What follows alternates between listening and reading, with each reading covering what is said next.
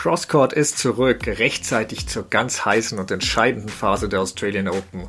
Wir haben es jetzt doch am Dienstag noch geschafft aufzunehmen, sprich den ersten Teil der Viertelfinals haben wir schon gesehen und wagen natürlich dann auch eine Prognose bezüglich der, des Siegers und der Siegerin. Ähm, aber wir werfen natürlich auch einen Blick zurück auf Aufreger und Highlights und natürlich aus deutscher Sicht auch besonders besprechen wir auch das Aus von Alexander Zverev.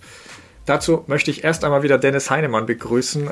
Dennis, Nadal hatte es ja vor der Gerichtsentscheidung bezüglich Novak Djokovic bereits gesagt, egal was rauskommt, ähm, kein Spieler ist wichtiger als das Event an sich, er selbst nicht und auch sonst keiner.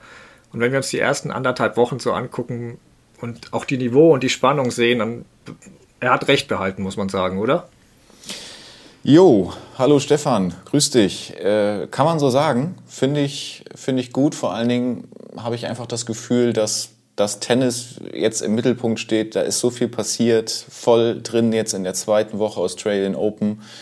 Ähm, auch diese Djokovic-Geschichte ist da einfach zurück oder dahinter gerückt, gefällt mir gut. Ähm, es ist wahnsinnig intensiv gefühlt, es ist heiß. Ähm, man hat immer das Gefühl, wenn man da jetzt so dabei gewesen ist wie ich, ne, äh, dass man da total nah dran ist, aber trotzdem passiert total viel nebenbei. Man kriegt es irgendwie alles gar nicht mit. Aber ich finde es auf jeden Fall super, dass, ähm, dass der Sport da jetzt wieder im Vordergrund steht, ja. Ja, kann ich dir nur zustimmen. Ähm, Niveau finde ich auch äh, richtig gut. Ähm, die Hitze hast du angedeutet oder angesprochen, ähm, ist teils echt brutal inzwischen. Erste Woche haben wir noch gesagt, recht kühl, ungewöhnlich, aber jetzt auch schon teilweise Survival of the Fittest manchmal, gerade in der Mittagssonne. Ähm, also wenn ich jetzt an das Match Halep gegen Cornet denke, ähm, die normal auch zu den fittesten Spielerinnen auf der Tour zählen, da 32, 33 Grad, zweieinhalb Stunden lange Ballwechsel, weil die beide nicht so Winnerschläge haben und auf dem Platz wird es ja nochmal, äh, da heizt sich ja nochmal mehr auf. Also äh, das war schon interessant. Da wirkte erst Halep platt, dann drauf Cornet kein Ball mehr, wirklich 16 Punkte in Folge für Halep und ähm, Cornet völlig durch. Die hat, hat ja noch bei der Schiedsrichterin gesagt, es sei geisteskrank und unmenschlich. Ähm, da bin ich dann auch auf der Seite der Spielerin, da ich als auch kein, ich weiß nicht, wie es dir geht, aber ich bin da auch kein so Hitzemensch. Also bei über 25 Grad mache ich ungern Sport. Ja, und die betonen das ja auch immer, ja. Dass ähm, das, was du auf dem Thermometer siehst, ist das eine und was dann ja. wirklich aber auch da passiert, ist nochmal das andere. Und äh, ja, es gab ja einige Szenen so in der, in der Zeitlupe, wo die Hände mal so zittern oder ja. wo sie sich da mal hinten an den Zaun setzen und so. Das ist, glaube ich, schon ganz schön heftig. Also der dritte Satz, Halep hat sich fast nach jedem Ballwechsel auf den Schläger abgestürzt und du dachtest gleich, die Feld kippt dir gleich um. Ähm, also das, ist schon, das ist schon teilweise an der Grenze, finde ich. Ähm, aber zu den Damen kommen wir noch. Lass uns mit den Herren und aus deutscher Sicht natürlich mit dem Aus von Alexander Zverev starten, was ja hierzulande auch die größte sportliche Nachricht war. Ähm, du hattest vergangene Woche ja gesagt, du traust ihm den Titel zu, wo ich dir auch nicht widersprochen habe, weil für mich war er auch nach Medvedev der, der zweitgrößte Favorit. Ähm, erste Runden ging alles glatt, ohne Satzverlust, auch wenn er da schon unzufrieden war.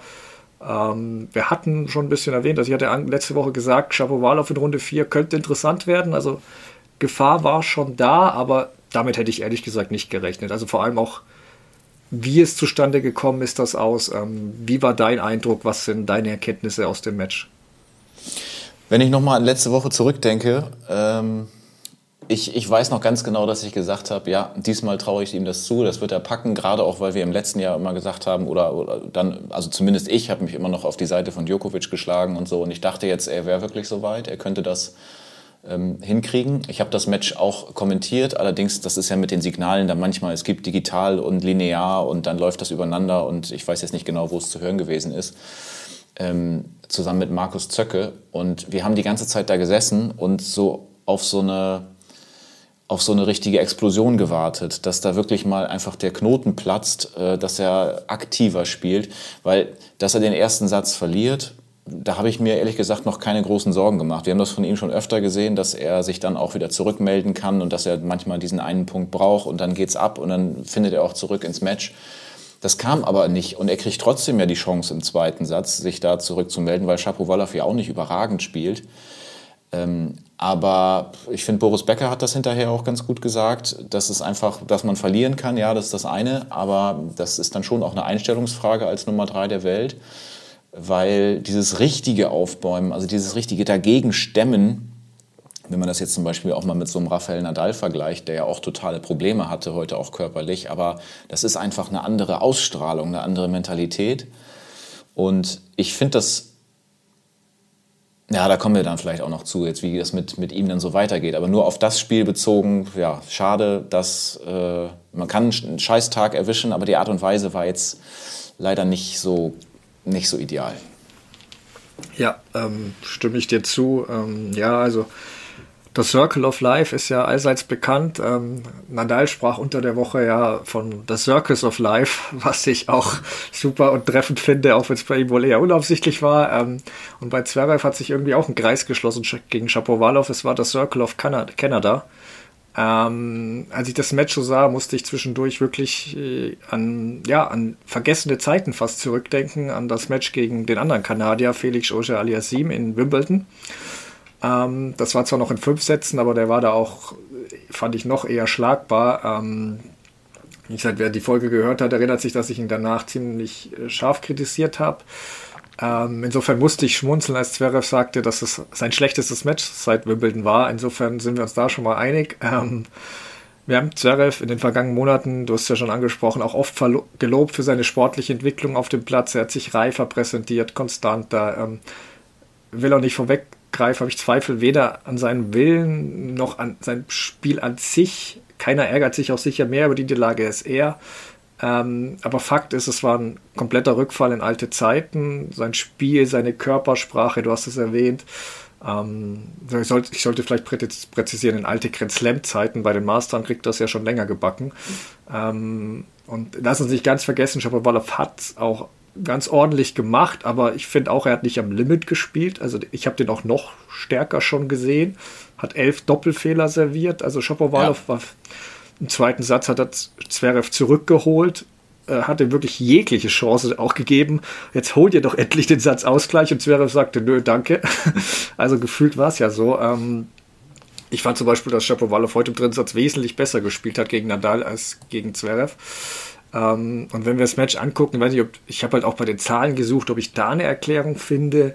Ähm, Ausschlagquote mit 76 Prozent sehr stark. Gewonnene Punkte mit 69 Prozent über den ersten ist so solala für seine Verhältnisse. Ähm, zweiter Aufschlag war sicher ein Problem, da hat er nur 46 Prozent der Punkte gewonnen. Da hat Shapovalov deutlich mehr, 20 Prozent mehr gewonnen. Also es, um das dann mal runterzubrechen, der zweite Aufschlag von Zverev war schon bisschen Problem und schwach teilweise. Und ähm, sein Return, gerade auch auf den zweiten Aufschlag von, von Shapovalov, war nicht so gut, wenngleich Shapovalovs Kick auch ein bisschen tricky ist. Das hat man da heute auch gemerkt. Aber ich sehe es wie du, Zahlen hin oder her, entscheidendes Problem. Er war wieder einfach zu passiv, wenn es nicht lief, zurück in die Komfortzone hinter der Grundlinie weit, wo er aber halt kaum Schaden gegen gute Spieler anrichten kann, die eben Druck, über, Druck äh, erzeugen. Und ja, er ließ es ein bisschen über sich ergehen. Du hast Becker bei Eurosport ja angesprochen. Ähm, man kann verlieren und schlecht spielen, aber man kann sich immer anstrengen und die Seele auf dem Platz lassen. Ja, stimme ich zu. Also ich glaube nicht, dass er es wie gesagt nicht wollte, aber er sagte, er sagte auf der PK ja auch dazu ein bisschen gefragt, ob er da nicht mehr, ja, noch es noch hätte mehr wollen können oder wie immer. Das, das, er hat ja gemeint, er hat ja seinen Schläger zerhackt, er hat es ja versucht und wobei ich schon anmerken möchte, ich habe kein Problem, wenn man das mal macht, aber ob seine Wut zeigen jetzt und einen Schläger, Schläger zerhacken jetzt irgendwas damit zu tun hat, wie sehr man gewinnen will, setze ich mal in Frage, weil Beispiel A bis Z ist, glaube ich, Rafael Nadal. Der hat noch in seinem ganzen Leben noch nie einen Schläger zerhackt. Und egal wer du bist, ähm, im besten Fall willst du ein Match genauso sehr wie Nadal gewinnen, aber du wirst es niemals mehr wollen können. Ähm, ja. Also ich, Zverev hat ja auch gesagt, äh, wenn man so schlecht spielt, kannst du rumhüpfen, wie du willst, ändert sich nichts. Und ich verstehe, was er meint. Ich würde, aus meiner Sicht kann ich, sehe ich es auch so. Aber wenn ich mir dann Nadal angucke, gut, das ist einfach frisch nach dem Match. Auch ein Djokovic natürlich, gilt natürlich für den genauso. Die großen dreien, was du auch schon gesagt hast, da hast du einfach das Gefühl, man kann immer noch irgendwas tun, auch an schlechten Tagen. Sein Spiel ändern. Also bei Zverev minimal vielleicht, aber nicht so wie Nadal, das dann wirklich umstellt und andere Dinge probiert und eben auch an der Einstellung schrauben. Also bei Zverev hatte man eben das Gefühl, was du erwähnt hast, der heute Scheißtag, kann machen, was will, es geht nicht, wird, wird nix. Ist menschlich, aber ist es, sind es die Gedanken eines großen Champions? Also ich lasse das mal so als Frage stehen. PK von ihm fand ich dann gut, selbstkritisch, hat keine Ausreden gesucht oder Verletzung vorgeschoben, sprach eben von der Scheißwoche, wo ich mir noch dachte, ja gut, also Altmaier war so lala, Mil gegen Milman fand ich ganz solide, Albert, na ja, konnte ihm eben nicht wehtun, aber so schlecht fand ich es jetzt auch nicht. Ich weiß nicht, wie, wie fandest du die Aussagen und was du schon angedeutet hast, kannst du jetzt gerne beantworten. Glaubst du, er hat ein allgemeines Grand Slam-Problem? Also wie siehst du das? Ja, es, ich, ja, schwierig. Es könnte sich zu einem entwickeln, vielleicht. Aber also wir sind natürlich, was seine Erfolge auf den kleineren Turnieren angeht, verwöhnt, weil er wirklich unglaublich gute ähm, Leistungen gezeigt hat im letzten Jahr, vor allen Dingen in der zweiten Jahreshälfte. Wenn er, es, wenn er über fünf Sätze spielen muss oder sagen wir mal drei Gewinner, dann äh, ist, es, ist es immer noch was anderes. Ich würde jetzt noch nicht so weit gehen, dass ich sage, äh, dass er schon da irgendwie so ein, so ein ernsthaftes Problem oder so eine Grand Slam-Phobie irgendwie entwickelt. Das darf auch nicht in seinen Kopf rein. Dafür ist das auch noch ein bisschen zu früh. Ich meine, wenn er jetzt, er ist jetzt 25, wenn er jetzt 31 wäre und wir hätten jetzt diese Situation und da wäre immer noch kein Titel, dann kann man vielleicht irgendwann mal sagen, ja, okay, da hat sich im Kopf irgendwas festgesetzt und das blockiert ihn und er kriegt es einfach äh, nicht hin. Aber äh, ich, ich weiß es nicht. Ich meine, ein Grand Slam Turnier, äh, das macht man nicht mal eben so. Jetzt hat er eigentlich von den Ergebnissen ist er gut reingestartet mit seinen 3-0-Erfolgen, hast du schon gesagt, dreimal äh, nacheinander. Aber ja, dann kommt halt der neue Gegner und kommt der, der neue Tag und dann ist der vielleicht nicht so gut alles, alles was, was, was du eben auch gesagt hast, sehe ich auch so. Er hätte sich da also anders, die Zeichen anders setzen. Ich glaube, darum geht's. Aber ich würde jetzt nicht sagen, äh, dass äh, das Ding mit, mit Zverev und Grand Slams ist durch. Also das, das glaube ich nicht. Ja, also das sehe ich ähnlich. Ganz kurze Anmerkung noch. Ähm, Zverev wird, glaube ich, erst im Mai 25, also er ist sogar noch jünger. Oh, okay, ja gut. Alles, die paar Monate, nein. Ähm, aber äh, das Grand Slam-Problem habe ich auch eher in der Vergangenheit gesehen, weil wenn man jetzt mal guckt, also letztes Mal ist er seit, ist er glaube ich Wimbledon 2019 vor dem Achtelfinale ausgeschieden, also ähm, er ist deutlich konstanter geworden, musste nicht mehr ständig über fünf Sätze in den ersten Runden und ähm, ich weiß nicht, ob er sich diesmal einfach zu viel Druck gemacht hat. Er sprach ja selbst darüber, dass er eben Nummer eins werden kann. Das war, wusste er auch, weil Djokovic natürlich wurde dann aus seiner Hälfte rausgenommen. Und guckt man dann Zverevs Bilanz gegen Nadal an, was wir ja auch haben, und dessen Fragezeichen hinter der Fitness nach der Corona-Krankung und der langen Pause war halt schon so ein bisschen, ja, eigentlich ist der Weg ins Finale schon ein bisschen frei. Also ähm, ich hörte vor dem Shapovalov-Match, ja, oder wisst du was ergänzend noch dazu, weil ich hätte vor dem Shapovalov-Match hörte ich halt immer wieder vom Match gegen Nadal, wie man gegen den agieren müsste. Ähm, da ging es mir schon ein bisschen zu viel um Nadal und zu wenig um Shapovalov. Jetzt nicht von ihm direkt, aber so drumherum. Und in den vergangenen Jahren konnte er sich immer ja, mit Djokovic erklären, okay, French Open, erste gegen Tsitsipas verloren, war ärgerlich, aber ansonsten auch da hätte er im Endeffekt dann wieder Endgegner Djokovic gewartet und bei Australian Open, US Open ist er nach guten Leistungen gegen Djokovic gescheitert. Okay, kann man, ist halt so. Und diesmal war halt der nicht da und es gab nicht so richtig jemand, wo man sagen, wo man sich verstecken kann. Also er war mit Medvedev die, die, der klare Favorit. Und ähm, klar, ähm, diesmal dachte man wirklich mit Turnierstart finde ich Medvedev, Medvedev oder er. Und er mit Sicherheit auch. Und ähm, er hatte ja selbst Djokovic, Medvedev und sicher ist die neue Big Three ausgemacht. Wo ich mhm. in den Sachen Konstanz jetzt nicht widersprechen würde, aber bei, bei Grand Slams ist die Big Three, finde ich, immer noch eher Djokovic mit Medvedev und Nadal, wenn er fit ist. Also das muss er mir erst zeigen, dass er bei Grand Slam Big Three Material ist. Ähm, dazu müsste er öfter ins Finale kommen.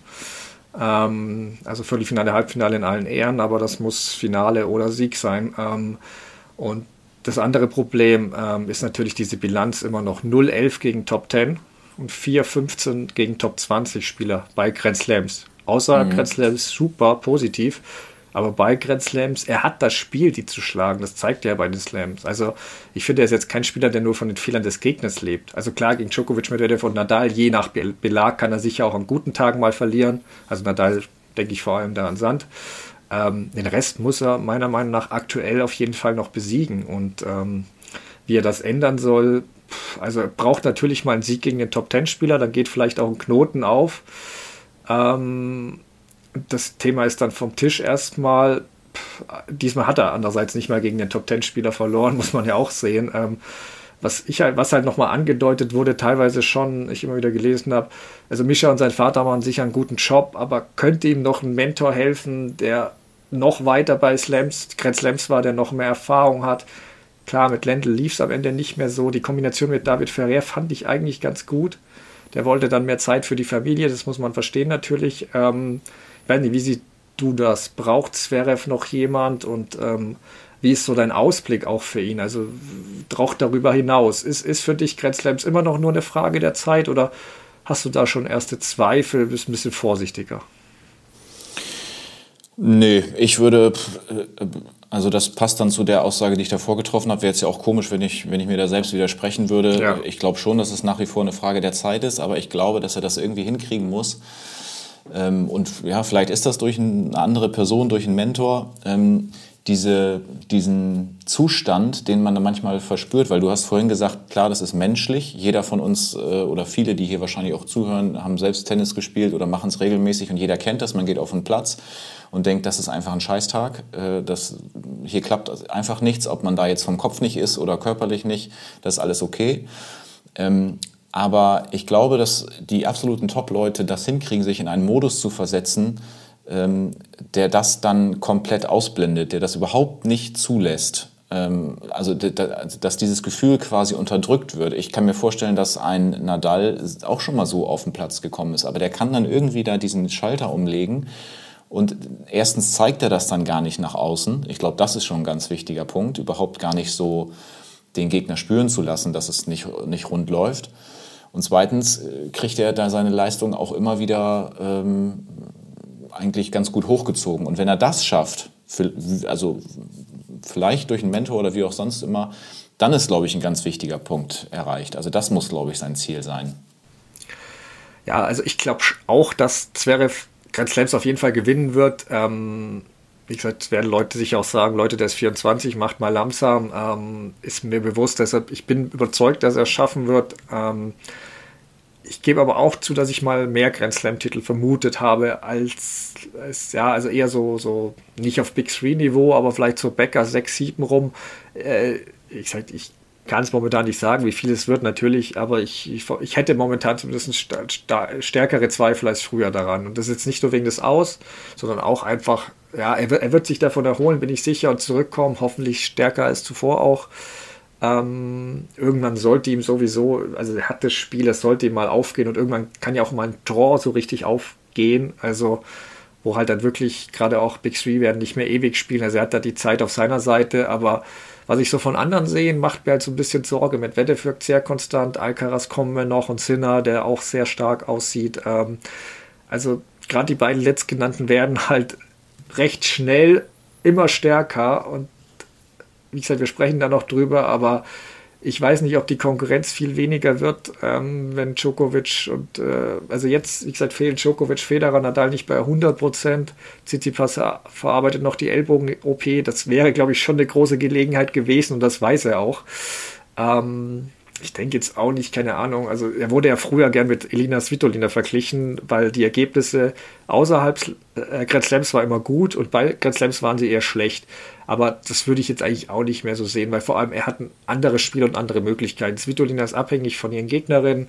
Das ist bei Zverev eigentlich nicht der Fall. Und ähm, sag, sie hat auch schon mal die Finals gewonnen, ne? Glaube ich. Genau, sie hat auch die Finals gewonnen. Es gab wirklich ganz viele Parallelen bei ihren Erfolgen mhm. bis zu einer. Aber Zverev hat sich bei Grand Slams zuletzt doch stabiler und ähm, erfolgreicher präsentiert, aber eben auch ohne den ganz großen Wurf zu schaffen. Und wie gesagt, er kann halt noch mehr selbst diktieren. Svitolina ist ein bisschen abhängig davon, dass ihre Gegnerinnen auch, also gerade so Powerspielerinnen dann auch Fehler machen. Deswegen würde ich jetzt den Vergleich nicht unbedingt sehen wollen. Ähm, ich glaube halt nur, dass er Tennis nicht so dominieren wird, wie ich es mal gedacht hatte. Ähm, und, aber es kann natürlich auch mal sein, es kann, lass ihn einen Grand Slam gewinnen und ein Knoten geht auf. Ähm, das wird dann bestimmt auch leichter für ihn, aber ich habe halt so ein paar Dinge auch von anderen Spielern gesehen, wo mich so ein bisschen, ja, ein bisschen an, zumindest an der Anzahl zweifeln lassen. Also, aber bevor wir zu den anderen kommen, erstmal noch äh, kurz aus deutscher Sicht. Äh, etwas früher als erhofft das Fazit schon nötig. Ähm, da hatten wir vergangene Woche ja grob alle in Runde 1 leider raus. Ähm, bei den Herren bis auf Zverev alle in Runde 2 und jetzt zweite Woche, wenn wir zumindest nach den Wochentagen gehen, ist gar keiner mehr dabei. ähm, für dich enttäuschend oder ungefähr das, was du erwartet hast? Oder weiß nicht, hast du eine Schulnote für das Ganze hier? Eine Schulnote, okay, muss ich überlegen. Ja, das ist natürlich dann schon, schon eine 4. das, ja. das würde ich schon sagen. Ähm, ich glaube, Tim Pütz war derjenige, der als letztes drin gewesen ist ja. im Doppel mit Michael Venus. Genau. Äh, die ja dann auch gegen die lokalen Matadoren da spielen durften. Kokinakis, Kirgios, auch Wahnsinn. Ja, ja. ja ansonsten klar, äh, hört sich schon nicht so gut an. Niemand äh, in der zweiten Woche. Ähm, Hanfmann hat ja noch gut gespielt. Also das, das Spiel von Hanfmann gegen Nadal, da haben wir letzte Woche ja auch schon kurz drüber gesprochen. Das war ja ein absolut guter Auftritt. Kohlschreiber auch erst und dann aber so, so gar keine Chance im zweiten Match. Ähm, da war überhaupt nichts drin. Ja, von Jan-Lennart Struff hat man vielleicht auch schon mehr erwartet. Ich weiß nicht, auf, auf Sand in, in Paris hat er ja auch zwischendurch schon gut gespielt. Ja, aber klar, also auf der einen Seite denke ich immer so, ey, das sind gute Leute, gegen die ihr da spielt. Da kann man verlieren, das ist ein Grand Slam Turnier. Auf der anderen Seite, so gar keinen in der zweiten Woche zu haben, ist schon hart. Ja, also mit der Note 4 kann ich mitgehen. Also ich würde es ja auch nochmal noch mal weiterkommen lassen, sozusagen durchkommen, aber auch mit dem Hinweis, dass die Versetzung in Zukunft gefährdet ist. Ja, genau. Ähm, nein, nein, aber äh, wie schon gesagt, man muss es natürlich individuell betrachten auch. Da wurden viele haben schwere Gegner gehabt, was aber auch an, eben an einem wenig guten Ranking liegt. Fakt ist aber auch, wenn man es wirklich insgesamt betrachtet, ähm, da kommt viel zu wenig nach. Zverev überdeckt im Normalfall alles. Bei Wimbledon dann manchmal eben noch Kerber. Und dahinter ist es teils, ja, also du hast schon angesprochen, der ein oder andere Namen eben, aber insgesamt auch gerade bei, bei den jungen Spielern ist es schon ein bisschen teilweise zappenduster, finde ich.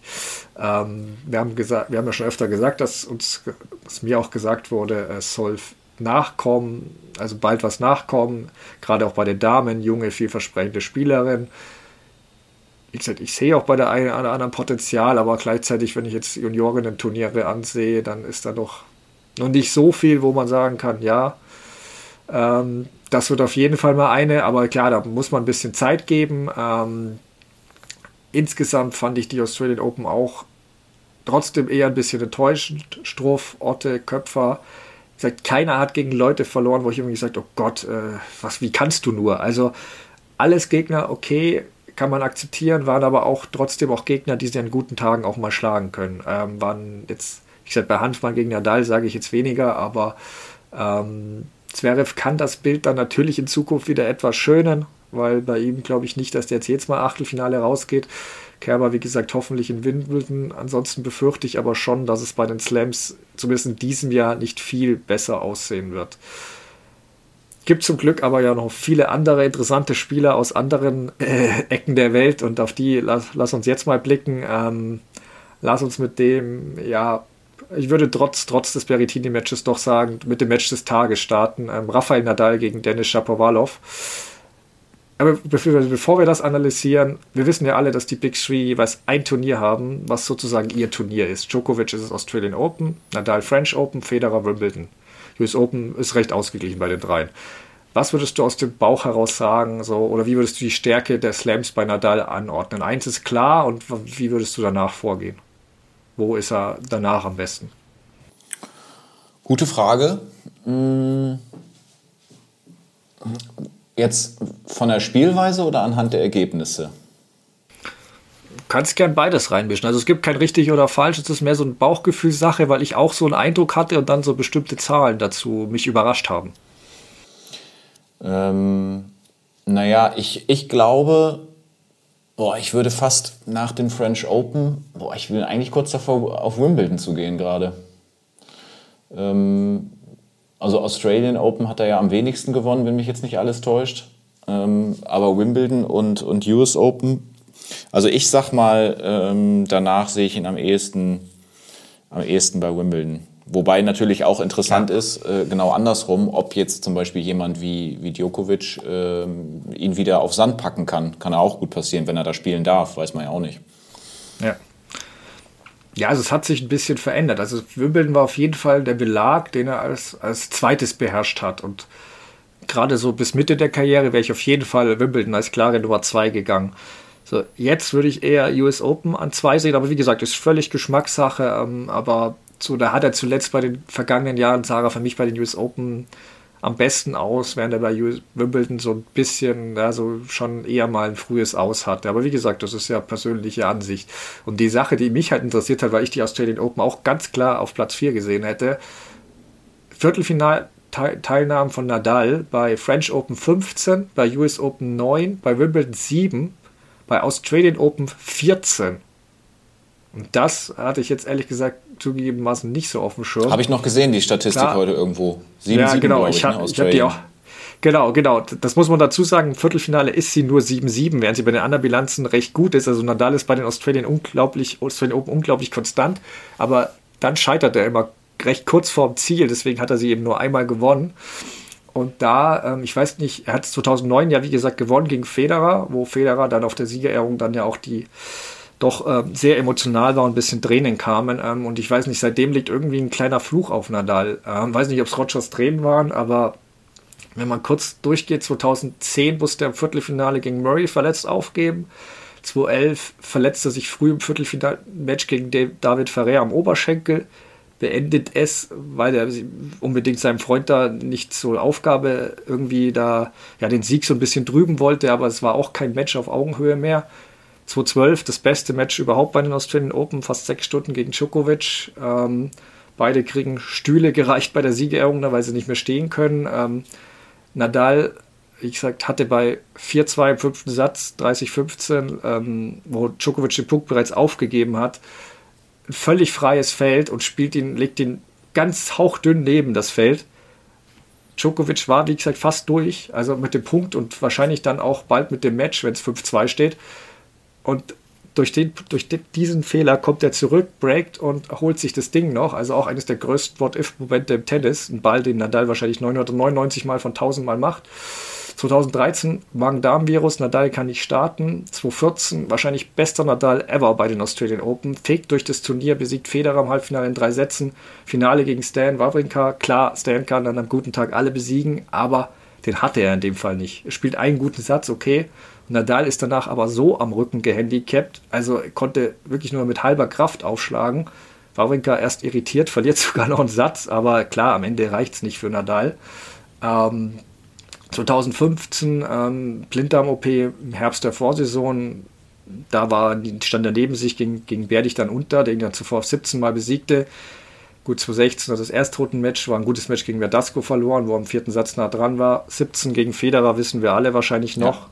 Finale Nadal wieder Break vor. Beim Spielball, glaube ich, zum 4-2 Vorhand an Netzkante ins Aus, musste ich teilweise auch nachlesen, aber ich hatte grob im Kopf, dass er immer wieder Pech hatte bei den Australian Open, worauf ich eigentlich hinaus will oder so ein bisschen verflucht war. Ähm, wie gesagt, auch nicht falsch verstehen. Jeweils Federer und Djokovic hatten bei beiden Fällen den Sieg absolut verdient, aber es geht eben darum, bei Nadal irgendwie bei Australian Open irgendwie so ein kleiner Fluch liegt da immer drauf, ist immer knapp dran. 2018 auch da sah er stark aus mit 2 zu 1 äh, Entsetzen gegen Cilic. Vorne war, glaube ich, Halbfinale. Ähm, dann Schmerzenland Leiste, musste im fünften Satz aufgeben oder war Viertelfinale. Aber auf jeden Fall, auch da sah er gut aus. Wiederverletzung. 2019 gegen Djokovic habe ich nicht viel zu sagen. Da war Djokovic unspielbar. Eines der besten Matches überhaupt auf Hartplatz von einem Spieler, das ich je gesehen habe. Hut ab, Djokovic. Ähm, von, also unglaublich. Ähm, 2020 episches Duell mit Team. Klar, ähm, Vierter Satz Tiebreak hätte er gewinnen können, aber Team war stark, hat es verdient gewonnen. Und im letzten Jahr, vergangenen Jahr dann eben gegen Tsitsipas, wo er dann erstmals eigentlich nach zwei Satzführung noch das Match verliert, wo er im dritten Satz auch Chancen hatte und leichte Überkopfbälle verschlägt. Ähm, und als ich Nadal eben, worauf ich hinaus will, heute sah, wie er dann sichtbar plötzlich nachgelassen hat, mit seinem Körper kämpfte, dachte ich echt so, okay, here we go again. Und jetzt erklär mir du bitte, warum es diesmal nicht so war. Ich weiß nicht, Entenflüche nach zwölf Jahren? Ja, also erstmal Respekt für diesen, äh, für diesen Vortrag. Sehr gut äh, nachgelesen, sehr gut recherchiert, auch interessant, äh, weil das ist ja mittlerweile dann schon so viele Jahre her. Wie soll man das alles noch im Kopf haben? Ähm, naja, also Dennis Shapovalov spielt natürlich dann auch gegen diesen, äh, diesen großen Namen. Das muss man erstmal im Kopf haben. Shapovalov ist 22. Nadal kommt dann hier hin. Äh, war lange Zeit überhaupt nicht klar, ob er sich zurückmeldet. Auf einmal spielt er gut. Vorbereitungsturnier auch schon gut gespielt. Ähm, dann ähm, kämpft er sich so durch die ersten Runden, also macht ja auch einen sehr guten Auftritt. Ähm, und dann ist es wahrscheinlich, und das ist, passt dann auch zu dem, was wir vorhin gesagt haben, einfach dieser, ja, dieser unbändige Wille von ihm. Ich meine, es war eine Magengeschichte in diesem Fall. Er hat da immer so auf seinen Bauch oder seinen Magen ähm, gezeigt, lässt dann vielleicht auch hier und da mal den einen dann so durchgehen, aber ähm, er weiß ganz genau, wenn, wenn er sich da wieder hinstellt, dann versucht er das eben auch zu 100 Prozent. Aber wenn du jetzt von mir die, die ähm, ich bin gespannt, was, also, weil du mich jetzt gefragt hast, warum hat er das gewonnen, ob du jetzt selbst quasi dir eine Lösung irgendwie ähm, zurechtgelegt hast. Also ich, ich gehe jetzt erstmal darauf, dass Shapovalov mit, äh, mit seinen 22 Jahren, also spielerisch natürlich das Zeug hat, aber das erstmal hinkriegen muss. Aber ich bin gespannt auf deine Lösung, weil das klingt so, als hättest du als hättest du das Rätsel gelöst. Ja, also die, die, die, das Rätsels Lösung ist Nadals Antwort. I don't know. also als er, als er gefragt wurde, warum er das Match gewonnen hat, das ist eigentlich die beste Antwort. Ähm, die zweite Antwort lautet, frag Shapovalov, der hat es möglich gemacht. Ähm, mhm. Ja, und die, äh, sicher, ich habe jetzt trotzdem noch eine Antwort auch, klar, weil es Nadal ist und eben er auch ein Tennis-Goat ist. Ich hoffe, jetzt haben alle gehört, dass ich ein gesagt habe. Ähm, aber gehört für mich definitiv dazu und das hat es unterstrichen. Ähm, das Match war unfassbar. Also jeder Satz war ja in gewisser Weise total anders. Ähm, Satz 1 war Nadal wirklich stark und hochverdient gewonnen. Also Schopper war noch nicht ganz da. Im zweiten war es dann wirklich ausgeglichener und da war es halt so ein typisches Nadal-Match, braucht eine Chance. Shapovalov ist bekannt dafür, ein schwächeres Spiel einzustreuen. Ähm, das kam und Nadal sofort da. Und im dritten Satz war es wirklich auf Augenhöhe und man dachte wieder, ja, Nadal braucht eine Chance, die er dann auch kriegte. Und über den Fehler ärgert er sich ja auch, das hat er danach auch gesagt, über einen Passierball, wo er zwei Breakbälle gehabt hätte, den er normal macht. Ähm, und das war, glaube ich, das Spiel, das hat er liegen lassen, weil dann wäre es vielleicht wirklich ein Dreiglatt ausgegangen. Und dann merkte man aber, finde ich, schon mitten im dritten Satz, also gerade wenn er da wirklich schon oft gesehen hat, merkt dann schnell Anzeichen, okay, irgendwas passt da nicht. Ähm, er hatte große Probleme, also er hat sich nicht mehr ganz so geschmeidig bewegt, er hatte Probleme beim Ausschlag, also am Ende waren es ja elf Doppelfehler, er hat noch nie so viel in seiner Karriere geschlagen, ich glaube acht war es bisher meiste. Also Nadal ist nicht für Doppelfehler äh, en masse bekannt. Es waren ja teilweise zwei im Ausschlagspiel. Ähm, und die waren, kamen ja nicht im ersten, zweiten, sondern vor allem dann, wo er wirklich sich nicht mehr wohlgefühlt hat. Und ja, Shapovalov aber auch im dritten Satz gut verdient gewonnen. Ähm, vierter Satz war dann echt ein Downer, finde ich ein bisschen, ja, will ich sagen, der war recht langweilig, weil Shapovalov hat alles richtig gemacht und Nadal, also hat man gesehen, dass da was nicht stimmte dann endgültig. Also auch bevor er den Physio gerufen hat, da war, da war was nicht okay. Er hat ja dann den Bauch gezeigt, du hast ja erwähnt, die, die Bauchprobleme, die Magenprobleme, die er hatte. Ähm, und ja, es, wie gesagt, der Aufschlag schien auch ein Problem zu sein, deswegen wusste ich nicht ganz, wie soll er das eigentlich gewinnen. Und klar war, was du gesagt hast, Nadal ist Nadal, ähm, der versucht nochmal alles im fünften Satz irgendwie einen Ausschlag zu halten. Aber es war mir nicht klar, wie der einen Break schaffen sollte, weil er bewegte sich ja fast nur noch zu Bälle. Ich meine, die hätten wir beide wahrscheinlich noch erlaufen. Ob wir es zurückgebracht Boah, hätten, du vermutlich eh. Ja, du, du, hättest sie vielleicht noch zurückgebracht, ich hätte mich mit Sicherheit nicht, aber ähm, Nadal beschrieb ja seine Ausgangslage am besten, glaub selbst, äh, I just tried to survive. Also er wollte nur noch überleben und hoffte auf ein Wunder beim Return, wie er es genannt hat. A miracle. Mhm. Und der Return, hat er gesagt. Ähm, genau, und das Wunder kam dann und hörte auf den Namen Shapovalov, ähm, weil da kann es mir keiner erzählen, dass Nadal es irgendwie nicht richtig schlecht ging und der plötzlich besser war der war körperlich am Ende. Also das Return-Spiel, was, was, was er da gewonnen hat oder das Break machte, da, da hat er gar nichts gemacht. Er hat ein, zwei Mal einen Ball in die Mitte zurückgespielt. Ja. Shapovalov, glaube ich, zwei Doppelfehler und jedes Mal den Ball gleich ins Ausgedroschen. Also, und wie es dann, dann, dann danach aber auch machte, fand ich schon unglaublich. Also, normal lässt er echt nie Spiele laufen, selbst bei 6-0, 5-0, 5-0. Aber in dem Fall keine Wahl. Man sah, ihm ging schlecht. Er hat ja wirklich nur noch den Return gespielt und dann nicht mehr weitergelaufen. Ähm, also die letzte verbliebene Kraft, die minimal verbliebene Kraft in Ausschlag gesteckt und gegebenenfalls nochmal ans Netz gegangen, schnell oder zwei Schläge maximal. Und Shapovalov hat halt wirklich ja Over, Overhitting nennt man das, glaube ich. Also das ist halt sein Spiel. Er geht immer auf voll, immer auf die Linien und so und spielt nicht den Ball mal so rein. Gegen Nadal ist es, glaube ich, auch im Kopf so verankert. Normal musst du es ja gegen Nadal riskieren und nicht einfach einen Ball nur zurückspielen. Hast du normal keine Chance. Und Nadal wusste halt genau, wo er seine Kraft noch investierte und eben Bälle platzierte, um Fehler zu provozieren. Aber trotzdem muss man sagen, Shapovalov hat natürlich mitgeholfen, also ziemlich sogar. Ähm, und da ist er auch bekannt dafür. Deswegen sage ich ja auch, was ich. Er hat es gegen Zverev auch zeitweise angedeutet, finde ich, dass er da mal mithilft, wenn es eng wird. Aber Zverev hat das halt nicht mitgekommen oder nicht, der war mit seinen eigenen Problemen beschäftigt. Und Nadal hatte diese zwar auch, aber der kriegt sowas mit. Und ähm, er hat eben nicht nur Plan B, C und D, das war von Nadal wahrscheinlich Plan Y, was er da am Ende ausführte. Also, ähm, und war ja auch am Anfang schon zu sehen, was ich auch interessant fand. Nadal bei einer, bei einer Return-Seite stand der Offensiver, also weiter vorne an der Grundlinie, bei der anderen stand er wie, wie, wie oft fünf Meter hinter der Grundlinie. Mhm. Also fand ich ja auch schon interessant. Also es ist ja immer etwas, Becker kritisiert das ja gern, dass er zu weit zurücksteht und bin ich ja an sich bei ihm, aber ich glaube, dass Nadal sich schon da was denkt. Gegen Katschanov war es mit Sicherheit ein Fehler. Das sah auch selbst ein, wenn es kühler ist. Äh, so weit hinten zu stehen ist halt Quatsch, weil da nimmt der Ball den Spin nicht so an. Und wenn er dann nicht die ideale Länge hat, ist er eigentlich verloren, weil er kommt dann nicht mehr vor, wenn der Gegner Druck macht. Aber Nadal will eben die Return-Position öfter wechseln, um dem Aufschläger den Rhythmus zu geben, immer ein anderes Bild geben. Und am Tag, wenn er die Länge hat und den Spin draufkriegt, funktioniert das dann auch. Wenn es heiß ist, wenn er da Spin reinkriegt, dann kommt, kann er sich langsam nach vorne spielen. Und der kriegt dann mehr Bälle ins Spiel von weiter hinten, es gibt mehr Ballwechsel und das kann sich halt später im Match noch auszahlen.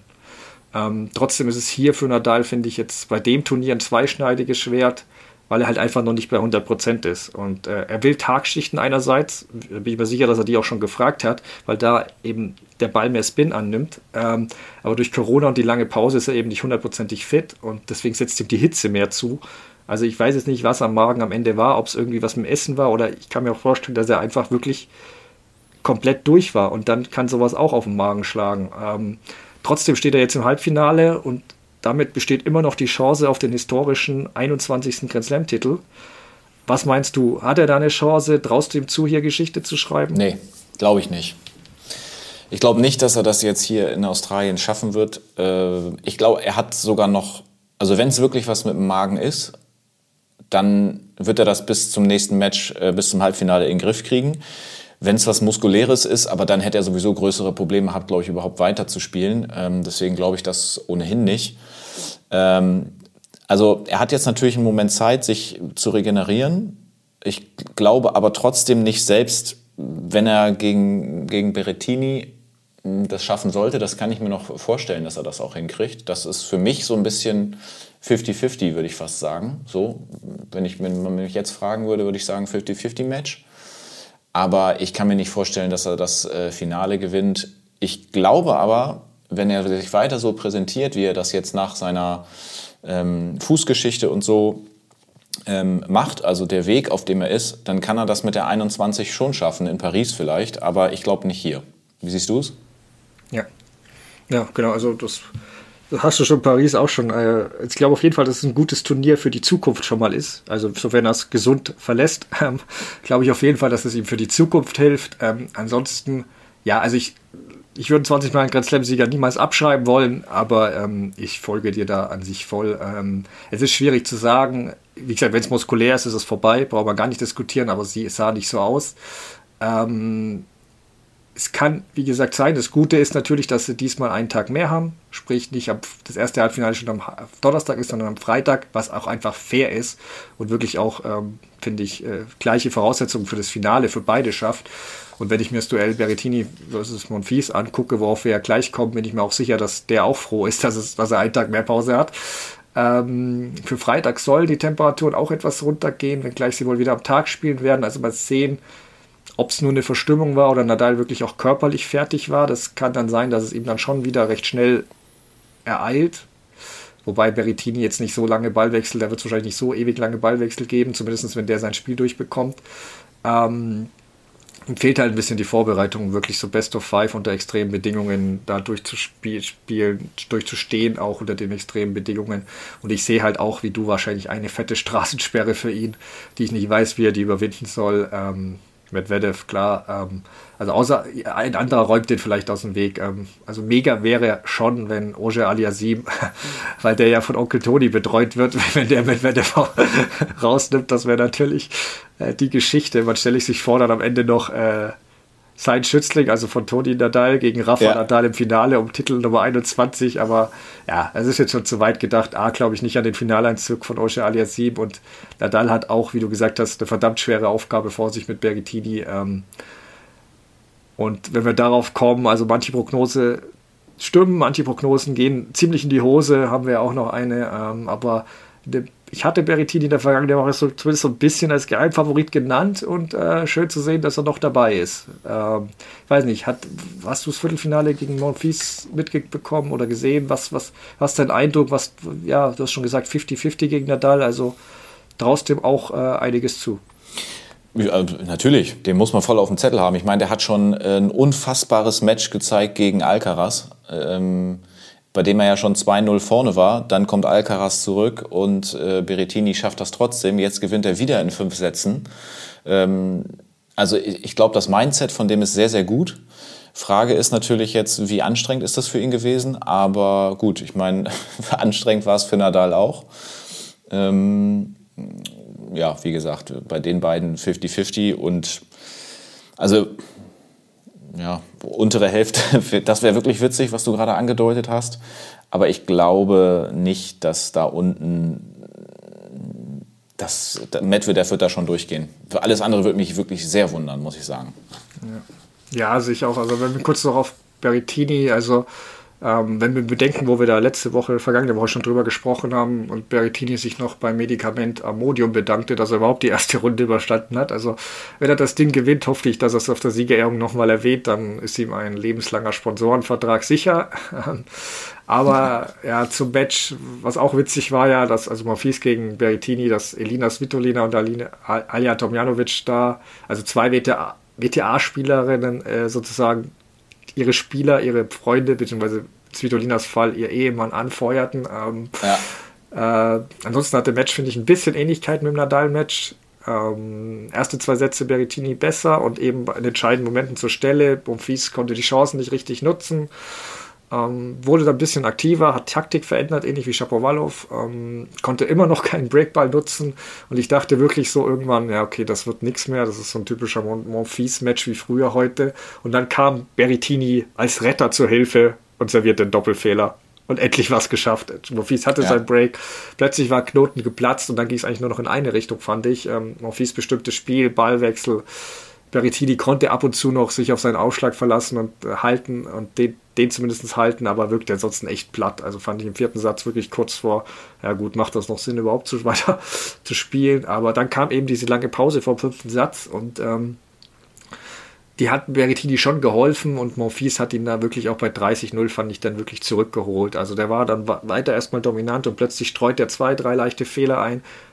Berrettini kriegt den Glauben zurück, hat wie gesagt etwas mehr Luft wieder nach der Pause und er holte sich das Break und ja, also ich würde dann schon sagen, dass der Unterschied zum Nadal-Match war schon da. Berrettini war sicher platt, aber da war es für mich auch ein bisschen mental oder sonst wie blockiert, weil wenn ich dann anguckt, als der das Break geschafft hat, wie der im fünften Satz rumgerannt ist, Berrettini, das war ja kein Vergleich dazu, wie Nadal da im fünften Satz sich von Seite zu Seite schleppte und nur noch den Aufschlag mehr oder weniger hinbekam. Naja, ändert, ja. ändert aber nichts am Ergebnis. Starke kämpferische Leistung von Berrettini. Du hast Alcaraz-Match angesprochen, wie der sich da durchgekämpft hat. Ähm, muss, muss man total auf dem Zettel haben. Ähm, für Monfils tut es mir etwas leid. Ähm, diesmal hat er echt den Showman mal reduziert also gerade auf sein Spiel bezogen. Ähm, und am Ende war es dann doch wieder leider etwas typisch für ihn. Er hat jetzt auch gesagt, ich werde den Glauben nicht verlieren, ich brauche es nur einmal. Ich werde keine 20 Grand Slams gewinnen, nur einmal muss es klappen. Ich arbeite dafür, ich glaube, dass ich es schaffen kann. Es ist hart, seit, 22, seit 20 Jahren tue ich nicht das Richtige, aber wer weiß, dieses Jahr klickt es vielleicht. Ich würde es ihm echt wünschen. Also für mich einer der sympathischen Spieler auf der Tour, aber glauben tue ich es jetzt erstmal nicht, aber mal sehen. Ja. Ähm, bei den Australian Open wird es auf jeden Fall erstmal nicht klappen. Berrettini Nadal haben wir gesprochen, andere Hälfte hast du ja auch schon grob erwähnt. Medvedev siehst du da vorne, aber so sind da Tsitsipas, wenn du da noch kurz ergänzen willst, Gefahr ja, oder ja. Ja, also, ne, also muss man schon auf dem Zettel haben. Ne? Es gab ja auch ein richtig gutes Spiel zwischen ähm, Tsitsipas und Taylor Fritz. Die, das hat es ja auch mega in sich. Sinner kann ein bisschen Kräfte sparen gegen de Menor. Ähm, Sinner wusste man ja auch am Anfang nicht so richtig, aber er hat gut ins ähm, ins Turnier gefunden. Der hat ja gegen äh, Taro Daniel dann auch einen Satz abgegeben, aber ich meine, dass er da jetzt äh, 3-0 durchgeht gegen so einen Australier da so im Wohnzimmer sozusagen, ist schon, schon gut. Aber trotzdem, dabei bleibe ich ganz unten dann Auger Aliassim. Gut, der ist natürlich, ja, dem, also, ja, aber ich, ich, ich sehe trotzdem Medvedev vorne. Und äh, deswegen wird meiner Meinung nach das Finale heißen, und das wäre wirklich interessant, äh, Nadal gegen Medvedev. Ja, das wäre. Das wäre wär doch was. Das wäre nice. Also, das würde ich auch unterschreiben sofort. Ähm, tippe aber gleich was anders. Äh, wahrscheinlich, damit wir nicht beide das Gleiche haben, auch. Ähm, also, ich, ich sehe unten auch Medvedev klar vorne. Ähm, den Kiosk beeindruckte mich extrem. Hat er sich sehr cool verhalten gegen, dem, gegen das den Wahnsinn, den der Kios da veranstaltet hat ähm, und hat dann wirklich zugeschlagen, wenn es drauf ankam. Match gegen Cressy fand ich aber schon interessant. Da ließ er sich mal am Rücken behandeln, muss nichts heißen. Kann auch Rhythmusbrecher gewesen sein oder mal Pause für den Kopf, aber sollte man im Auge behalten. Und, War kein äh, Spaziergang, hat, das stimmt. Ja, er hat seinen Kopf da zeitweise verloren. Also 135 Netzangriffe von Cressy, das erinnerte schon an Misha Zverev gegen Andy Murray ein bisschen. Und mit Medvedev ständig Schimpfen beschwerte sich über Rabentreffer, ähm, die Ausschlaguhr, die nicht rechtzeitig beim Gegner gestartet wurde, bezeichnete das Spiel von Gracie als boring. Da ging er für mich übrigens auch zu weit, ähm, aber nach dem Match sah das ja ähnlich, hat aber Eurosport ja auch gesagt. Ich bin nicht glücklich über das, was ich gesagt habe. Ähm, wollte eben Cressy provozieren, damit der sein Spiel endet, aber da war er A, an den Falschen geraten, weil der hat sich das schon öfter anhören müssen und zieht das Spiel seit, seit er 14 ist durch. Und B, ja, also wie gesagt, ich fand es nicht schön von ihm, aber gut. Ähm, trotz der ganzen Meckerei behielt er immerhin noch einen halbwegs coolen Kopf, wobei er wirklich da an der Grenze war, hat er ja selbst auch gesagt. Also wenn Crazy den leichten Volley da nicht verschlägt und es geht in den Tiebreak, also bei Spielball, ähm, dann hat, hat Medvedev auch zugezogen. Wenn er den zugegeben, wenn er den vierten Satz verliert, dann hätte er echt, dann war er echt dafür mental ein bisschen sich auszuklinken. Also das, das ja, ja. War, an, war an der Grenze für ihn. Und zum Rest, ja, also bin, bin beeindruckt von allen. Oje Aliasim echt scheint langsam bei Grand Slams auch ein bisschen rauszuhaben, konstanter. Gerade gegen Cilic hat er mir gut gefallen, auch in Tiebreaks, also in wichtigen Momenten. Ja, also mit Medvedev kann ich mir nicht vorstellen, im besten Fall ein Satz, aber selbst da hätte ich Zweifel, habe ich Zweifel. Ähm, Sinner beeindruckt mich ungemein. Also Frage der Zeit eigentlich, bevor der mal ein Grand Slam-Finale erreicht. Vermutlich auch mal irgendwann gewinnt, aber noch ist es, denke ich, nicht so weit. Ähm, Tsitsipas hat sich gegen Fritz fünf Sätzen gut durchgekämpft wie gesagt, Kampfgeist voll da und es wird auch immer besser, aber ich finde schon, dass nach dem, man teilweise sieht, dass nach dem Ellbogen-OP noch ein bisschen die Vorbereitung ja, ein bisschen kürzer kam und ähnlich wie Nadal, der hat, der hat eben noch mehr Erfahrung, aber auch bei Tsitsipas finde ich, so ein bisschen fehlt da noch zu den 100 Prozent. Deswegen ich bin sehr gespannt aufs Match gegen Sinner. Ich sehe den gefühlt leicht vorne, aber kann alles passieren. Das ist auch nah an 50-50, würde ich sagen. Und ähm, Hauptsache ja, die Vorzeichen sind da auf jeden Fall ja. interessant, ja. Ne? dadurch, dass ja. Sinner 3-0 gespielt hat und, und ja. Tsitsipas ne? mit dem Ellenbogen dann hartes Match gegen Fritz und so, stimmt schon. Also ähm, vor nee, einiger Zeit hätte man, wäre man wahrscheinlich noch klar auf, auf Tsitsipas gegangen. Das hat sich vielleicht genau. auch ein bisschen verändert. Ja, ja für Tsitsipas wird es wichtig sein, nicht wieder während des Matches zu twittern wie bei, gegen Fritz. Ja.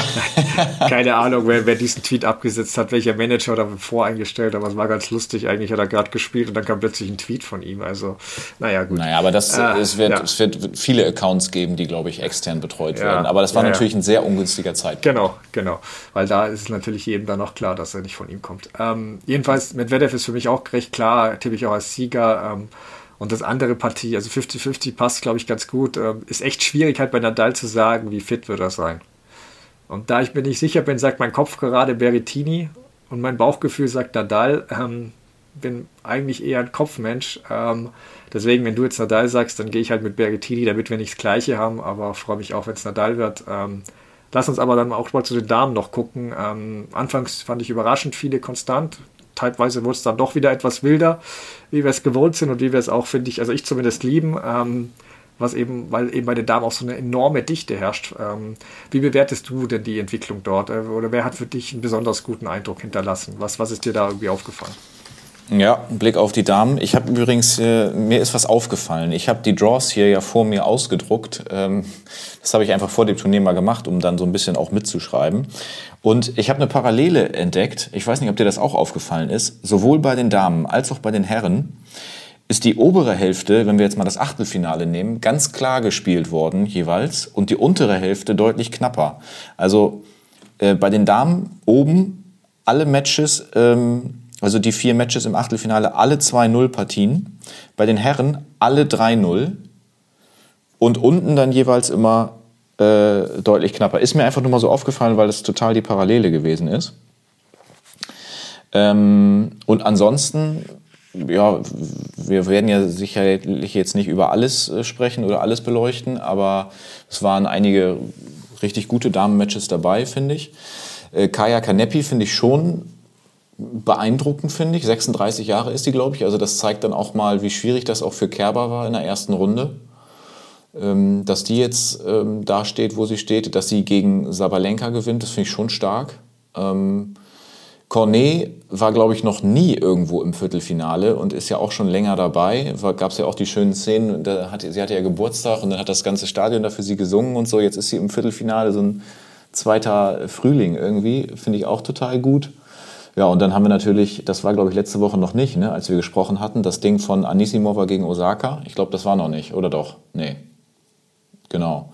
Das war ja dann mit dem, mit dem Match-Tiebreak und so und ähm, da, das war auch ein Hammer. Ich meine, Anisimova hat ja auch ihre persönliche traurige Geschichte hinter sich so und dann jetzt nimmt sie dann da Osaka raus. Ähm, und dann äh, bin ich noch über jemanden gestolpert, sage ich nochmal eben, und dann gebe ich auch wieder an dich zurück. Äh, Marta Kostschuk. Ich weiß jetzt nicht äh, gerade, die hat zwar verloren in der dritten Runde gegen Badosa. Ähm, entweder du oder ich, wir hatten die mit in unsere Top 5 Spielerinnen reingenommen. Warst du das oder war ich das oder waren wir das sogar beide? Es könnte sein, dass wir es beide waren, müsste ich nachgucken. Ich weiß, dass ich es war, weil wie gesagt, ich verfolge die seit, seit die 14 ist. Ähm, ich habe die auch mal in Stuttgart kurz, habe ich die mal erlebt, ähm, live gesehen und auch Pressekonferenzen und so gehabt mit ihr. Ähm, also ich, ich hatte sie auf jeden Fall, ich glaube, du hattest sie sogar auch. Ich hatte ja. auch, ähm, ich hatte auch Clara Tausen dabei, die mich auch erfreut hat. Äh, Konterweh besiegt, die hat auch einen sehr starken Eindruck hinterlassen, finde ich. Da ist nur noch ja. ein bisschen Bewegung ein Problem. Und was mich ärgert, also wir kommen, ich komme später nochmal auf, auf sie zu sprechen kurz, aber Anisimova war, die, da, ich hatte es erwähnt, also wer die Folge nachhören will im vergangenen Jahr, äh, war die letzte, die ich bei den Top 5 gestrichen habe, eben wegen der Geschichte, weil sie nicht so richtig ja, noch ein bisschen Probleme hatte, aber hätte ich gewusst, dass sie Darren Cahill anruf, anruft als, als Trainer, ähm, hätte ich, glaube ich, meine Meinung geändert, weil das ist schon mal, also der könnte ihr natürlich sehr helfen, wenn es jetzt wirklich dabei bleibt. Das war ja erstmal so ein Test, Testversuch mit den beiden. Ich hoffe, das wird fortgesetzt. Ähm, der hilft dir bestimmt. Ähm, Ausschlag sah schon deutlich besser auf. Anissimo war es ein bisschen noch, ja, gegen Barty teilweise wollte sie zu viel, aber ansonsten ähm, sehe ich da ganz viel Potenzial. Gerade der Return ist unglaublich. Ähm, ja, ansonsten, wenn ich mir das Viertelfinalfeld angucke, muss ich halt sagen, also bei den Herren, glaube ich, hätte ich sechs oder ich finde sogar sieben aus acht getippt, eigentlich nur Zverev, wer da wirklich fehlt. Ähm, beim Viertelfinalfeld äh, der Damen muss ich sagen drei maximal. Barty Grejcikova ja. Und ja. Viontek hätte sein können, aber mehr eher nicht. Also, und beim Rest muss man eigentlich schon sagen, ein bisschen alles Barty, also oder was. Ähm, konnte aus familiären Gründen heute deren Match leider nicht sehen, nur Highlights, aber ich sah die anderen Partien und war ja heute offenbar wieder ein Abbild davon. Ähm, hatte ja zwischendurch 63 Aufschlagspiele gewonnen, bis eben besagte Anisimova kam, die überragend retournieren kann, was ja auch Osaka schnell gemerkt hat. Ähm, aber am Ende hat sich Barty doch wieder durchgesetzt. Ich meine, Kokinakis, du hast ihn vorhin angesprochen, Kyrgios Doppelpartner, hat Barty nach der heutigen Partie angetwittert und gefragt, schwitzt du überhaupt? Also während sie da spielt. Ähm, Genau, also Barty können für mich nur zwei Dinge stoppen. Der Druck, endlich in Australien gewinnen zu wollen, habe ich letztes Mal schon erwähnt. Ähm, sie ist mit Abstand die beste, aber sie will das natürlich schon für ihre australischen ja, Fans und Leute. Ähm, das hat sie schon ein, zweimal gelähmt dann plötzlich. Und dann kann ihr Spiel zerfallen. Oder B, halt so eine total verrückte Spielerin, die auf alles draufhaut, was sich bewegt und deren Vorhat mehr an Männertennis als an Damentennis erinnerst, weil Kies auf, mit der, auf die spiele ich an, die hat wirklich äh, von, der, von der Geschwindigkeit, ist die, bei, ist die Topfeld bei den Männern wären die dabei. Das ist wirklich unglaublich. Da gibt es Geschwindigkeitsmessungen. Ähm, das ist absolut absurd. Deswegen hat man ja auch gesehen, ähm, wozu die in der Lage ist, hat jetzt gerade längste Siegesserie Karriere mit elf Siegen, hat Badosa wirklich vom Court geschossen. Äh, Krejcikova ebenfalls. Die haben beide, sind beide super Spielerinnen, die einen harten Ball spielen. Also Ähm, die hat noch ein bisschen Probleme mit der Hitze, okay, aber Kies lässt halt wirklich dich, dich alt und, und langsam aussehen. Also Badosa hat auch gesagt, äh, sie hat beim Aufschlag mal auf die auf die Geschwindigkeitsmesser geguckt, weil sie hat immer das Gefühl gehabt, sie serviert so langsam. Und dann hat sie drauf geguckt und dachte, nö, die sind so schnell wie immer. Kann nicht sein, dass der Return so schnell wieder bei mir ist. Also Kies, der lässt dich wirklich denken, du hast, du hast selbst keine Power oder so. Aber ähm, ja. was man bei Kies auch sagen muss, eben, ähm, also sie hat auch selbst eine schöne Geschichte erzählt. Ähm, ihr Großvater war Baseball-Fan und sie hatte immer einen Tennisschläger dabei oft und hat dann versucht, so weit wie möglich zu schlagen. Und wenn es super weit war, schrie sie dann über Home Runs.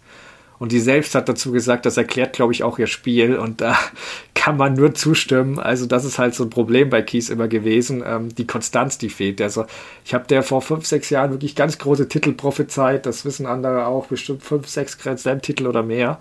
Aber sie hat es nie geschafft, Konstanz. Und ich glaube halt auch, also wir kommen ja noch zu unseren Tippen, dass das gegen Barty halt ein Problem werden kann, wenn die leist und da so ein bisschen tricky spielt. Ansonsten von der Power her kann Kies alles weghauen. Alles. Unten alles offen, wie gesagt, bei Schwiontek selbst hatte ich noch ja, ein bisschen Fragezeichen. Ähm, gegen, gegen Kistea war ein bisschen wackelig, aber hat sich durchgekämpft. Cornet hast du angesprochen, erstmals nach 63 Grand im Viertelfinale irre Leistung.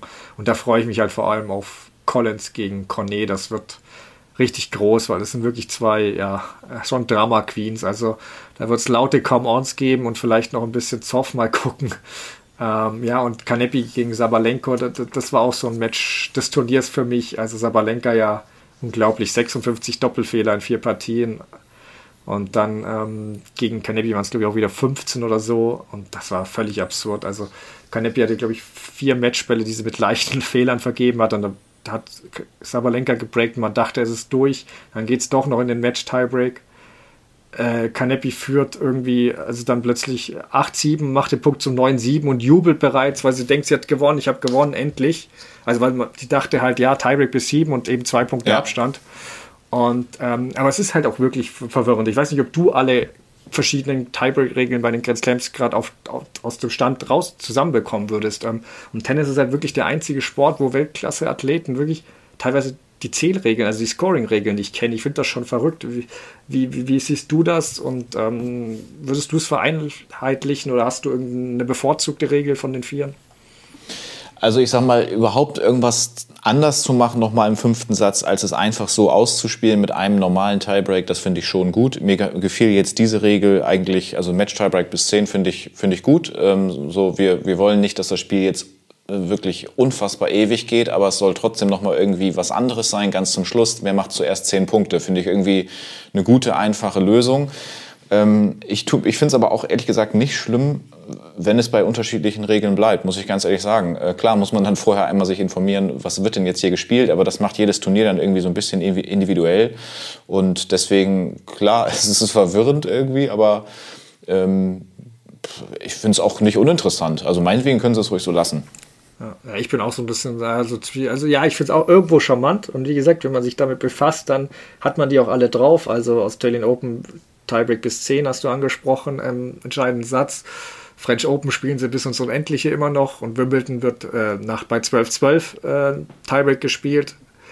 Alle Federer-Fans wissen das ja, äh, haben da keine guten Erinnerungen ans Match gegen Djokovic. Djokovic-Fans äh, denken da natürlich gerne zurück, als es erstmals angewendet wurde, diese Regel. Ähm, US Open ist eben auch wie bei Australian Open, nur ist der Tiebreak ja nur bis sieben im Entscheidungssatz. Das mag ich persönlich nicht so, weil ich würde dann schon was Besonderes äh, haben genau. wollen. Deswegen, ich bin da bei dir. Ich finde die Australian Open eigentlich auch ganz gut. Wahrscheinlich gefallen mir die French Open sogar besser. Also bei Wimbledon bin ich irgendwie so 12-12 ist für mich irgendwie willkürlich. Also das irgendwie taugt es mir nicht so, weil dann kannst du es auch fertig spielen lassen. Aber ähm, ja, also die Australian Open finde ich eigentlich auch ganz gut, so wie die es machen. Aber klar, es hat auch seinen Charme und meistens bei French Open hast du natürlich fairerweise auch eine viel größere Chance auf einen Break. Da geht es normal eh nicht bis 50-50, wie es natürlich in Wimbledon passieren kann, wie wir schon gesehen haben an Isna Mahü. Ähm, genau, aber dann gerne dann bei den WTA-Finals habe ich dich davon kommen lassen. Jetzt will ich dann aber auch von dir einen Tipp bei den Damen hören. Nicht, dass du mir hinterher wieder sagst, äh, ich habe daneben getippt und du hast gar keinen abgetippt. ja, ich dachte, ich kann mich jetzt ja noch irgendwie so ein bisschen rausdrücken, ja, aber das ja. geht nicht, ne? Ähm, Nein, aber diesmal nicht. Also Barty geht durch. Barty geht ins Finale, auch ja, Kies muss man aufpassen, ja, stimmt schon. Trotzdem geht die durch, meiner Meinung nach. Und ich sage jetzt einfach mal, die Siegerin aus Swiontek Kanepi ähm, steht im Finale. Da bin ich dann eher bei Swiontek. Wobei, also ich würde total gerne Kanepi im Finale sehen, aber ich glaube nicht, dass es passiert irgendwie. Ähm, und dann wird ähm, Ash Barty das Turnier gewinnen. Und wenn das so kommt, dann hätte ich auch nach Ewigkeiten mal was richtig getippt. Weil immer wenn ich was tippe hier, passiert das nicht. Weiß nicht, ob es jetzt ein gutes oder schlechtes Zeichen ist, dass ich es ja. in dem Fall genauso sehe. Ähm, letztes Jahr Australian Open hatte ich es tatsächlich äh, richtig, aber es war, glaube ich, das Einzige bei den Damen. Im, im, da hatte ich das Finale richtig getippt, Brady gegen Osaka. Ähm, aber ich, ich, würde in dem Fall mit dir mitgehen wollen. Ähm, nichts, ich habe nichts gesehen, was auf dem Niveau von Barty ist. Wie gesagt, Kies kann alles treffen, aber ich glaube, Barty gibt dir zu viele verschiedene Bälle, zu viele verschiedene Höhen, zu viele Geschwindigkeiten. Da könnte Kies ganz viel streuen und dann kann das auch ganz schnell gehen. Ähm, und zwar für Barty.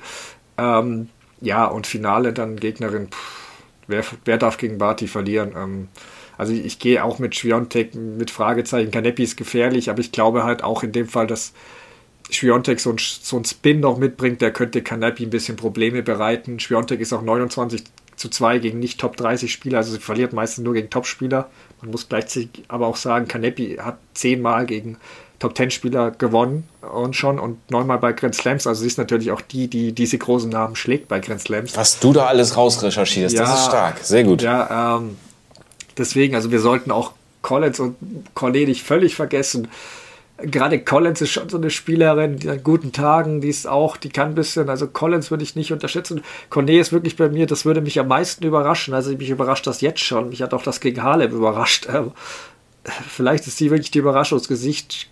Story, aber sie würde ich ehrlich gesagt am wenigsten äh, im Finale erwarten. Aber sie darf mich gerne eines Besseren belehren. Ich gehe aber trotzdem auch dann mit äh, Barty Schwiontek und Barty als Siegerin. Ähm, dann ganz kurz möchte ich noch ähm, aufs Doppel eingehen, beziehungsweise eigentlich vor allem auf einen Spieler, Nick Kyrgios, der mit Tanasi Kokonakis da gerade das Doppelfeld aufmischt und wirklich auch für Aufsehen sorgt mit äh, nachdem sie die Nummer 1 besiegt haben, wurden ja angeblich sogar von den gegnerischen Trainern Prügel angedroht. Ähm, ansonsten geht es ja da auch wieder wild zu. Ich weiß nicht, du hast auch ein bisschen verfolgt. Was sagst du zu den beiden und ist das noch gut fürs Tennis oder ist, wie, wie siehst du das? Ja, Tim Pütz hat ihn ja auch kritisiert heute. Ich habe da auch mal reingeschaut, ein paar Szenen gesehen aus diesem Doppel. Ach, ganz ehrlich, ich weiß es auch immer nicht. Äh, auf jeden Fall, eins steht fest, man guckt hin, weil er eben einfach polarisiert und ohne so, so solche Typen wäre das auch irgendwie langweilig, aber manchmal überschreitet er halt auch eine Grenze. Heute in dem Doppel ist es zum Beispiel wieder so gewesen, da hat er einen Ball, der zuvor im Aus gewesen ist, der wird dann trotzdem noch auf seine Seite gespielt. Er steht vorne am Netz und er äh, schießt den so unangemessen doll und unnötig eigentlich in die Zuschauer, also so als also er als als Smash sozusagen auf den Boden, aber er fliegt dann in die Zuschauer und trifft irgendwie einen kleinen Jungen und der fängt an zu weinen und das sieht Kyrgios dann, das tut ihm natürlich auch leid, dann überlegt er, was mache ich jetzt und dann rennt er schnell zu seiner Tasche, holt einen Schläger raus und verschenkt dann den Schläger und der Junge lacht. Ist natürlich auch wieder eine tolle Geschichte dann irgendwie so. Aber das passt irgendwie ganz gut dazu, dass man so die Frage mal reinwerfen soll, muss das immer alles sein? Also ich finde es cool, dass der so eine Show abzieht und so, aber hier und da ist es einfach ein bisschen too much. So. Und die Frage ist natürlich auch, ähm, in Australien pusht das natürlich nochmal extrem. So, ähm, das, das ist so ein Ego-Push für ihn, glaube ich auch, denke ich mal. Ja. Nee, das sehe ich auch so. Ähm, bei mir ist Kyrgios auch so, in der ersten Woche bin ich immer froh, dass er dabei ist. Da finde ich ihn unterhaltsam. Auch wenn er es manchmal übertreibt, in der Woche 2 will ich eigentlich von ihm nicht mehr unbedingt was mitkriegen, weil ganz ehrlich, da steht für mich dann, deswegen habe ich Doppelmatch heute nicht gesehen, weil für mich dann wirklich ähm, so die anderen Spieler im Fokus stehen sollten und nicht äh, eine verrückte Show da, weil dann ist wirklich so guter Wettkampf und so viel Spannung gegeben, dann brauche ich nicht mehr ihn zur und aus Unterhaltungszwecken. Ähm, ich weiß aber, dass natürlich, ich kenne es auch von Freunden, Kollegen, dass es Leute gibt, die wirklich gerade für Kyrgios mal ein Match anschauen, die sonst kein Tennismatch gucken. Also es gibt auch diese Seite, die finde ich auch, deswegen ist, es gibt ja bei ihm so Gerüchte, ob er sogar als Karriere beendet nach dem Jahr. Fände ich jetzt eher schade. Von mir spielt er nur noch bei Australian Open ab und zu, also ab schadet jetzt nicht, aber manchmal geht es mir auch ein bisschen zu weit. Also da bin ich schon bei dir und das ist, das ist, ist so ein schmaler Grad, auf den er wandert. Ähm, hat er jetzt auch gesagt, dass ähm, ziemlich Tennis kritisiert mal wieder, ähm, dass die ATP und so, dass die Tour einen armseligen Job gemacht hat, keine Persönlichkeiten, verschiedene Persönlichkeiten nicht akzeptiert und haben nur drei Spieler promoted. Äh, ich glaube, es ist allen klar, wen, wen er meint. Ähm, und es holt sie ein, deswegen haben sie eben die Next Gen gestartet. Und äh, ja, Tennis hätte Probleme, verschiedene Persönlichkeiten zu akzeptieren. Und ähm, so ein Match wie gegen Medvedev war eben beste Werbung für Sport und äh, für Tennis. Und das muss Tennis deutlich verbessern. Ruminakis meinte sogar, Tennis stirbt sonst. Also, nein, ich weiß nicht, ich weiß nicht ob du es anders siehst. Ähm, ich verstehe, wo er herkommt, finde es auch ein bisschen aber übertrieben. Das mit der Next Gen haben sie ja schon gemacht. Und äh, gerade Kios-Videos werden auch oft promoted sicher als Tennis damals früher mal ein bisschen verpennt gehabt, aber gerade jetzt, glaube ich, versuchen sie schon noch auf mehr Spieler zu setzen, weil sie ja wissen, was nach dem Big Three sonst ein Problem entsteht.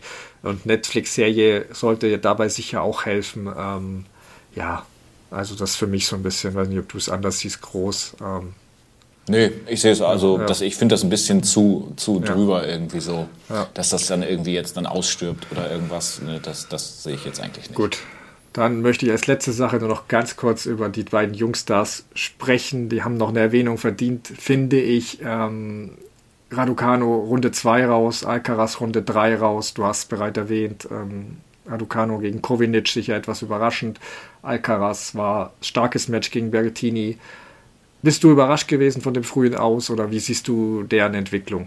Ähm, bei Raducano bin ich nicht überrascht gewesen. Also klar, ähm, Sie hat, ich, gut, man hätte auch damit rechnen können, nachdem sie erste Runde gewonnen hat, ähm, dass, dass das auch was freisetzt in ihr. Aber ich, ich mache mir jetzt bei beiden keine riesengroßen Sorgen. Also bei Alcaraz schon mal überhaupt nicht. Also der hat so ein gutes Spiel gezeigt gegen Berrettini, der jetzt dann im Halbfinale steht. Ist natürlich ein Match, was man verlieren kann.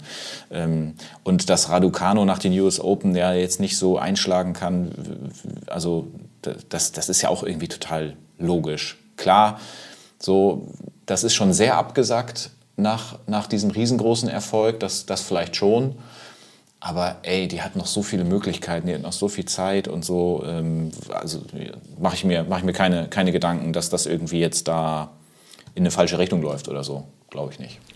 Ja, ich, ich bin sogar, klingt jetzt erstmal komisch, aber sogar bei beiden recht positiv gestimmt oder sogar optimistischer als vorher, trotz, trotz des frühen Aus. Also wir waren ja bei Alcaraz vorher auch optimistisch, aber auch da habe ich jetzt viel Gutes gesehen. In den ersten zwei Sätzen gegen Berrettini dachte ich echt so, puh, zeigt doch noch, dass ihm noch was fehlt, weil da war so Berrettini, der Erfahrene, der so ein bisschen, ja, der so ein bisschen gezeigt hat, so hier ist mein Revier und du kannst noch ein bisschen in die Lehre gehen, so ungefähr. Ähm, mhm. Aber aber dann, das, das war ein bisschen so ein taktischer Fehler, glaube ich, von Alcaraz. Der war wie so ein, weiß nicht, wie so ein Junge, der seinem Vater irgendwie zeigen will, hey, ich bin schon genauso gut oder stark wie du, weil er ist wirklich, hat immer versucht, Vorhand mit Vorhand mitzuhalten, Berrettini, und Vorhand ist natürlich dessen größte Stärke. Dabei, hat, dabei hätte, was er später auch macht, der Alcaraz lieber versucht zu zeigen, er ist variabler als Berrettini, er hat eine bessere Rückhand. Berrettini slice gerne die, ähm, also da ein bisschen mehr variabler und nicht zu zeigen, okay, hey, ich kann vorher mit dir mithalten, weil da spielst du Berrettini genau in die Karten.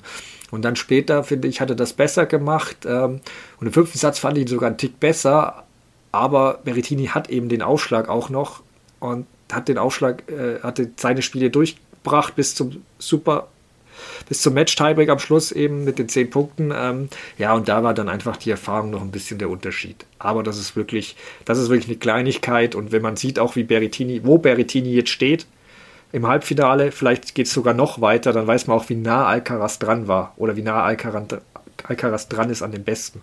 Und ja, ja also bei French äh, Sandplatz-Saison bin ich super gespannt. Das sollte ihm eigentlich auch gut liegen. Ähm, klar, wenn alle top fit sind, Nadal, dann wird das, glaube ich, noch nicht gewinnen. Nadal Djokovic, wenn der spielt, mal abwarten. Ähm, aber spätestens 23 glaube ich, dass Alcaraz einen Grand Slam gewinnt. Also soweit würde ich gehen und deswegen denke ich, sage ich, ist auch mein, deswegen auch mein Hinweis bei Zverev. Ich glaube, ähm, da wird bald noch mehr Konkurrenz auftauchen für ihn. Ähm, und zu Raducanu ganz kurz noch. Ähm, das Match fand ich positiv, weil sie hatte wirklich, sie hatte eine Blase an der, an, an, an der Hand und die hat sie sichtbar mhm. behindert. Sie konnte zwei Sätze lang keine Vorhand schlagen. Im dritten hat sie es dann teilweise überwunden und probiert. Und sie hat da wirklich was angewandt und probiert, was ich von ihr noch nicht gesehen habe. Sie hat dauernd nur noch gesliced, Stoppbälle gespielt, weil sie konnte den Schläger nicht mehr richtig halten. Und das war eine Kreativität und eine, eine, eine, ja, ein Ansatz, einen lösungsorientierten Ansatz. Einfach da zu überlegen, hey, okay, das geht nicht, das geht nicht, das kann ich nicht. Was kann ich noch machen? Mhm. Und das ist was, das war schon weiter, als ich ja von Kollege Zverev oder anderen gesehen habe. Also das war unglaublich weit, dass sie dann wirklich gesagt hat, ihr wurde ja, glaube ich, vor dem Match gesagt, sie soll nicht spielen, weil das schon bekannt war, dass sie da Probleme hat. Aber sie hat gesagt, nee, mache ich und dass sie dann wirklich während dem Match umgestellt hat und plötzlich, und das hat ganz gut funktioniert, sie hat sogar noch einen Satz äh, also gewonnen, wirklich war da, war da dran. Also dass sie mit der, dass sie wirklich so schon lösungsorientiert ist und da wirklich auch mehr als einen Plan A hat, wie eben auch eine Barty. Das fand ich dann schon wieder optimistisch. Klar, man darf jetzt nicht erwarten, dass die die Tour dominiert, da gibt es zu viele andere, aber ähm, das hat mich schon wieder ein bisschen optimistischer ja, bei ihr werden lassen. Auch jetzt mit Torben Belz, die werden jetzt sicher nochmal in Ruhe arbeiten. War ja auch die Vorbereitung mit Corona bei Radukal ein bisschen ausgebremst. Also ich traue da schon noch einiges zu. Also wir werden sie auf jeden Fall beide weiterverfolgen. Erstmal stehen trotzdem natürlich die verbliebenen Australian Open Teilnehmer im Mittelpunkt. Ähm, wer holt sich da den Titel? Wir werden nächste Woche darüber sprechen und haben uns dazu entschieden, die Folge etwas schon extra schon etwas früher aufzeichnen, damit ihr da nicht zu lange auf unsere Finaleindrücke warten müsst. Ähm, wissen noch nicht, ob wir es dann Montagabend oder schon online kriegen, wahrscheinlich eher Dienstag. Da könnt, solltet ihr sie auf jeden Fall anhören können. Für heute danke fürs Zuhören. Ein spannendes Finalwochenende und ja, vor allem auch in diesen Zeiten. Bleibt gesund. Macht's gut. Tschüss.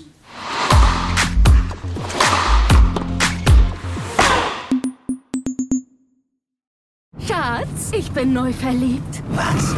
Da drüben. Das ist er. Aber das ist ein Auto. Ja, eben. Mit ihm habe ich alles richtig gemacht. Wunschauto einfach kaufen, verkaufen oder leasen. Bei Autoscout24. Alles richtig gemacht.